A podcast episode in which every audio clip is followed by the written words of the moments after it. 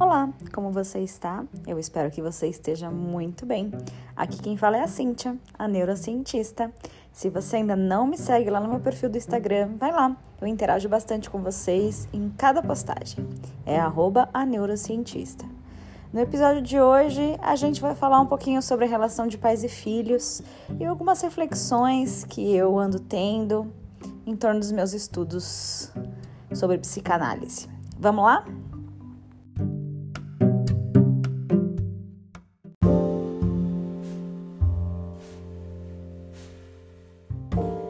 Novidade para ninguém que eu sempre trago episódios das minhas vivências, né? Eu, de um tempo para cá, de uns anos para cá, eu tenho tentado aprender com cada situação que me ocorre. E eu tenho para mim que eu não preciso ficar guardando isso dentro de mim, né? Eu sou humana, tenho as minhas fragilidades, tenho os meus momentos difíceis e aí eu aprendo lições valiosas que não precisam ficar guardadas dentro de mim, que eu posso mostrar para as outras pessoas. Então, por isso hoje eu tô aqui. Eu tava refletindo sobre. Eu tô sempre refletindo, gente, essa é a verdade. e aí eu tava refletindo sobre a relação de pais e filhos. E essa semana eu fiz muitas postagens legais no meu, no meu feed lá do Instagram, né? Neurocientista. Eu fiz muitas postagens sobre a relação de pais e filhos, mas uma frase bombou, chamou muita atenção de vocês que interagem comigo por lá. A frase era a seguinte: Pais exigentes formam filhos muito bem-sucedidos profissionalmente e mal-sucedidos emocionalmente. E o que, que isso quer dizer? Bom, eu tenho notado que a partir de mim, né? A partir de mim e olhando para as outras pessoas também, pais que foram sempre muito exigentes formaram pessoas muito inteligentes, pessoas muito capazes, é, profissionais maravilhosos, pessoas que são dedicadas que inovam, que têm criatividade, mas que chegam assim depois dos 30 e começam a se questionar o porquê de certas coisas na vida, começam a repensar a jornada, pensar sobre o seu propósito. Tem problemas, sim, consigo próprios e com, a, com as outras pessoas. E eu fiquei pensando por que, que isso acontece, né? E cavucando bem fundo, eu cheguei à conclusão de que é por essa bagagem que vem dos pais mesmo, esses pais que cobram demais. Veja, eu não estou dizendo que o pai e a mãe não tenha que cobrar o filho, porque viver assim, solto, liberto de todo tipo de qualquer cobrança, não te prepara para esse mundo onde a gente vive, né? Que é um mundo que acaba com a gente, é um mundo que explora todos os nossos fantasmas aí, né? Explora muito a gente. Então, o pai e a mãe têm o papel de cobrar. Mas isso tem que ser feito na medida. É, tem uma frase que eu acho que todos nós já escutamos quando a gente é pequeno ou quando a gente está na adolescência, que é quando a gente tira uma nota boa na escola e a gente vem correndo contar para os pais e os pais falam: Ah, não fez mais que obrigação. É, né? Você já ouviu essa frase? Eu ouvi muito na minha vida, os meus irmãos também. E aí, Hoje eu tenho consciência de que eu cresci acreditando que realmente eu não fiz mais que a minha obrigação, que aquilo não era nada demais. Então, dentro da minha cabeça, do meu inconsciente, eu sempre tinha que ficar fazendo coisas a mais, a mais, a mais, a mais, a mais, para que não fosse só a minha obrigação, fosse um plus, vamos dizer assim, né? E para que deixasse os meus pais contentes. Isso aí é, fez de mim uma pessoa que se cobra muito. Eu me cobro muito para fazer sempre o melhor. É, eu acho que vocês podem acompanhar um pouco desse meu jeito lá no perfil do Instagram, né? Eu, cada postagem sou eu que faço, tudo sou eu que faço lá. Aqui o podcast eu me ouço várias vezes antes de postar para vocês, então eu sou muito autocrítica com o meu trabalho, com as coisas que eu produzo, e isso é, é uma coisa que trava a gente. E eu já vou explicar por quê.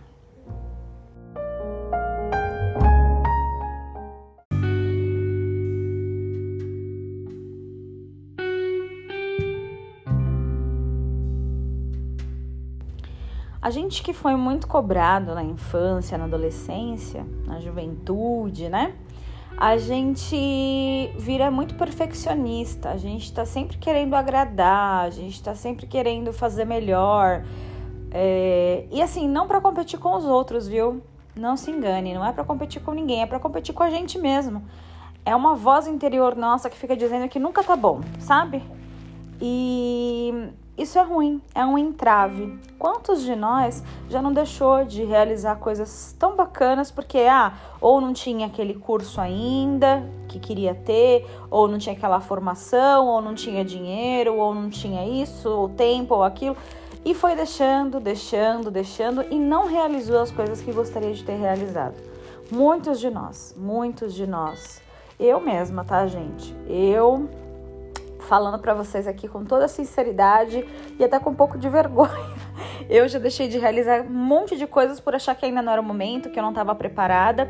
E aí, depois, quando eu olhava para o lado e via pessoas que realmente não estavam preparadas, mas fazendo e produzindo é, com a qualidade que elas eram capazes para aquele momento, né? Eu falei, meu Deus do céu, eu sou uma burra. Aí outra cobrança veio em cima de mim, né? Por que, que eu não fiz? Meu Deus, eu tinha a maior capacidade de fazer isso, o outro fez e tal, não sei o quê.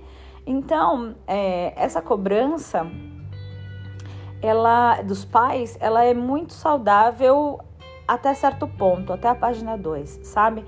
A gente tem que dosar muito. Por isso que eu também fiz outra postagem falando que a gente precisa ter muita responsabilidade, né? É, quando a gente vai pôr um filho no mundo. Eu ainda não tenho filhos, mas eu pretendo ter, sabe?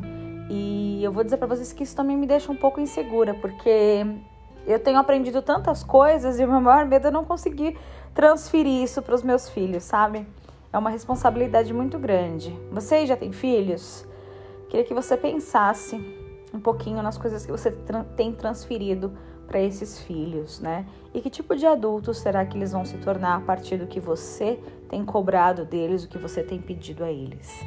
Pensa aí.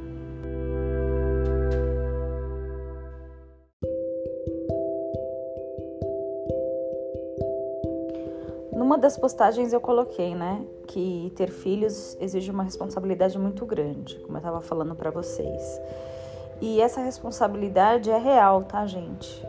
Ela é muito real.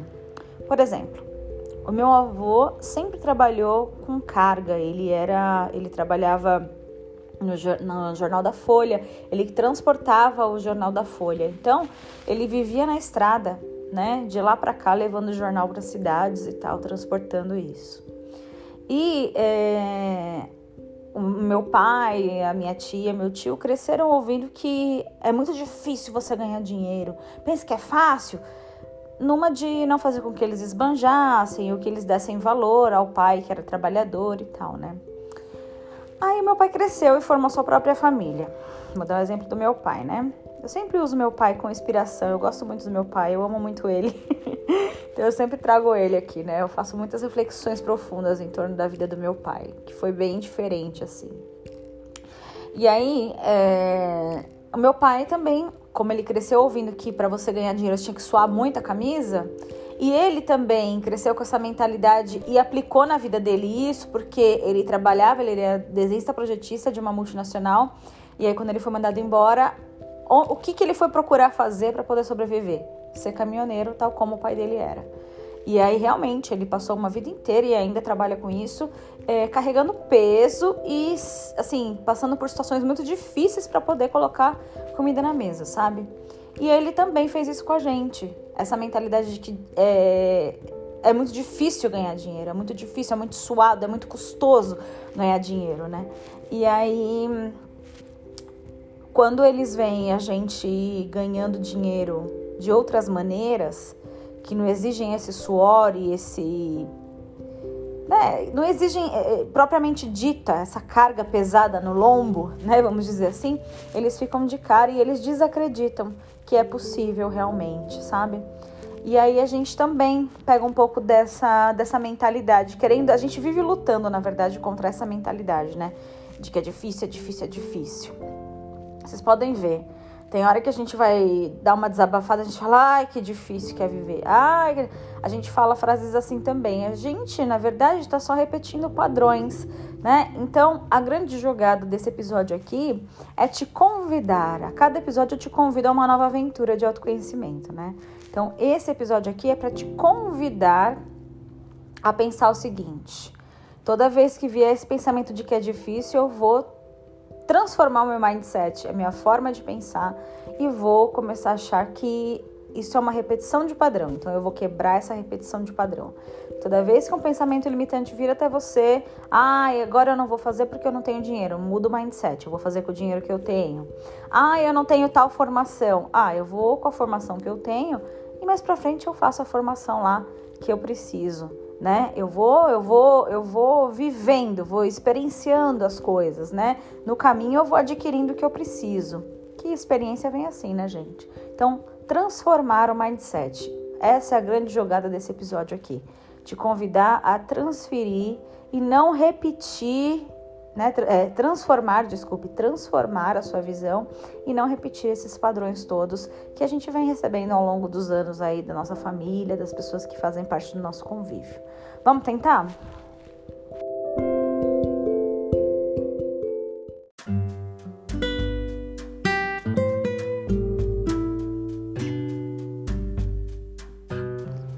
Muitas vezes a gente está em casa ou em algum lugar e se vê repetindo coisas que a nossa mãe fazia. Tenho uma irmã que ela ficava muito brava com algumas coisas que minha mãe fazia, sabe? Tipo, minha mãe se atrasava para pegar a gente no colégio. A minha mãe é, falava, ai, fica um pouquinho dentro do carro que eu já venho. E, tipo, demorava uma hora e meia em alguns lugares. minha mãe é muito assim, cuca fresca, né? E aí, é, a minha mãe, tipo, parava no meio da rua, assim, com um carro pra, pra desviar de alguma coisa, sabe? Minha mãe, era, minha mãe era esse tipo de pessoa. Minha mãe, gente, é sensacional. Acho que eu não falei muito dela, mas ela faz cada uma que, olha, só rindo. Qualquer dia eu conto mais sobre ela. E aí, é, dias desses eu parei para pensar em quanto a minha irmã tá igual a minha mãe. Minha irmã tá muito igual a minha mãe sabe? Ela faz coisas com a filha dela, a minha sobrinha, que é muito, é muito a minha mãe. até chamo ela de Dulce. O nome da minha mãe é Silvia Dulce, né? E aí às vezes eu falo, ai, Dulce. Eu falo, ai, Laura, sua mãe tá igualzinha a avó. tá, muitas vezes a gente repete. E eu lembro de uma das coisas também que a minha mãe fazia, que eu ficava por conta. A minha mãe acordava de manhã e já ligava louvor da igreja no último volume em casa, e lavava louça, cozinhava com louvor no último volume, né? Eu achava aquilo fim, porque eu não conseguia, assim, ouvir a televisão direito, eu não conseguia ficar de boa no meu quarto sem escutar, né? E eu falo, nossa, não é possível, como ela invade meu espaço, né? E hoje eu faço a mesma coisa aqui na minha casa. Uma outra coisa que minha mãe fazia, que eu falo, ai meu Deus do céu, não acredito que minha mãe faz isso. A minha mãe botava tapete na casa inteira. E aí na casa onde a gente morava, tinha um corredor assim bem grande, né? E ela ia pondo o tapete. E para você chegar onde estava o telefone na sala, né, era um era fogo. Então quando o telefone tocava, eu ia tropeçando em todos aqueles tapetes até chegar lá na, no telefone na sala para atender. E às vezes nem dava tempo, porque eu ia tropeçando nos tapetes, né? E eu ficava por conta com aqueles tapetes na minha casa, eu falava, na minha casa nunca vai ter tapete. Imagina só. Se você for assim, cada cômodo da minha casa hoje tem um tapete. Olha, eu repetindo padrões aí também, né? Então, eu, eu, claro, eu trouxe algumas situações que são assim, simples, né, do dia a dia, de coisas supérfluas, coisas assim. Mas outras coisas mais profundas, como acreditar em Deus, como ter fé, isso também foi passado pela minha mãe para mim, né? Foi um, eu, eu repito esse padrão dela e eu sei, eu tenho consciência disso e eu sou grata por isso, porque a fé me salvou em muitos momentos. Então, é, um, a minha mãe cobrava muito a gente, sabe? Pra gente ir à igreja, pra gente orar, pra gente vigiar, né? Como dizem na igreja.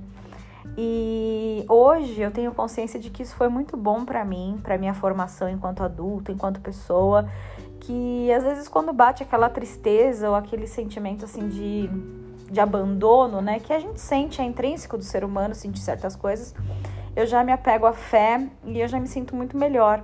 Então, um ser humano que não tem fé em absolutamente nada, a meu ver, é, um, é uma pessoa que tá perdida, tá vazia. A gente precisa acreditar em alguma coisa, né?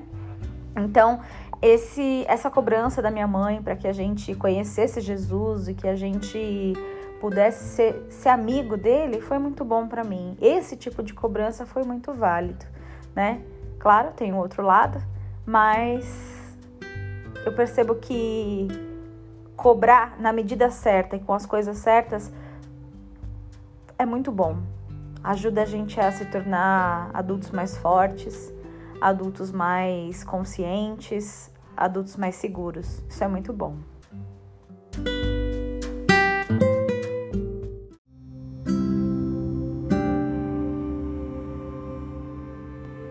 Finalizando o episódio de hoje te pedindo para refletir aí o que, que você tem repetido de padrões que foram ensinados para você e quais as cobranças que você tem feito em torno da sua vida consigo próprio, né? O que, que você tem se cobrado tanto aí que você poderia maneirar, ter um pouquinho mais de compaixão por você. A gente já é cobrado muito pela vida e pelas circunstâncias. E se a gente optar por ser o nosso próprio carrasco, as coisas ficam muito mais difíceis. Então, maneira aí com você, maneira com as pessoas que estão ao seu redor, né? Pessoas que cobram muito, muito, muito, que com certeza foram cobradas na infância. Mas a gente pode quebrar esse padrão, a gente pode ser mais maleável e mais ter mais compaixão pelas pessoas, né? Principalmente nesse momento em que a gente está vivendo essa pandemia, que já está se arrastando por mais tempo do que deveria, né? É esses sentimentos aí que a gente não gosta estão virando rotina, estão virando normais, a gente está se adaptando a viver assim enjaulado, preso dentro de casa, a gente está se adaptando a coisas que a gente não deveria se adaptar. Né? Então, vamos ser mais compassivos, ter mais compaixão uns com os outros e principalmente com a gente mesmo, né? Se você está me ouvindo é porque você está vivo, se você está me ouvindo é porque você está buscando algo novo para sua vida, autoconhecimento, evoluir como pessoa, né? Então, você está no caminho da melhora.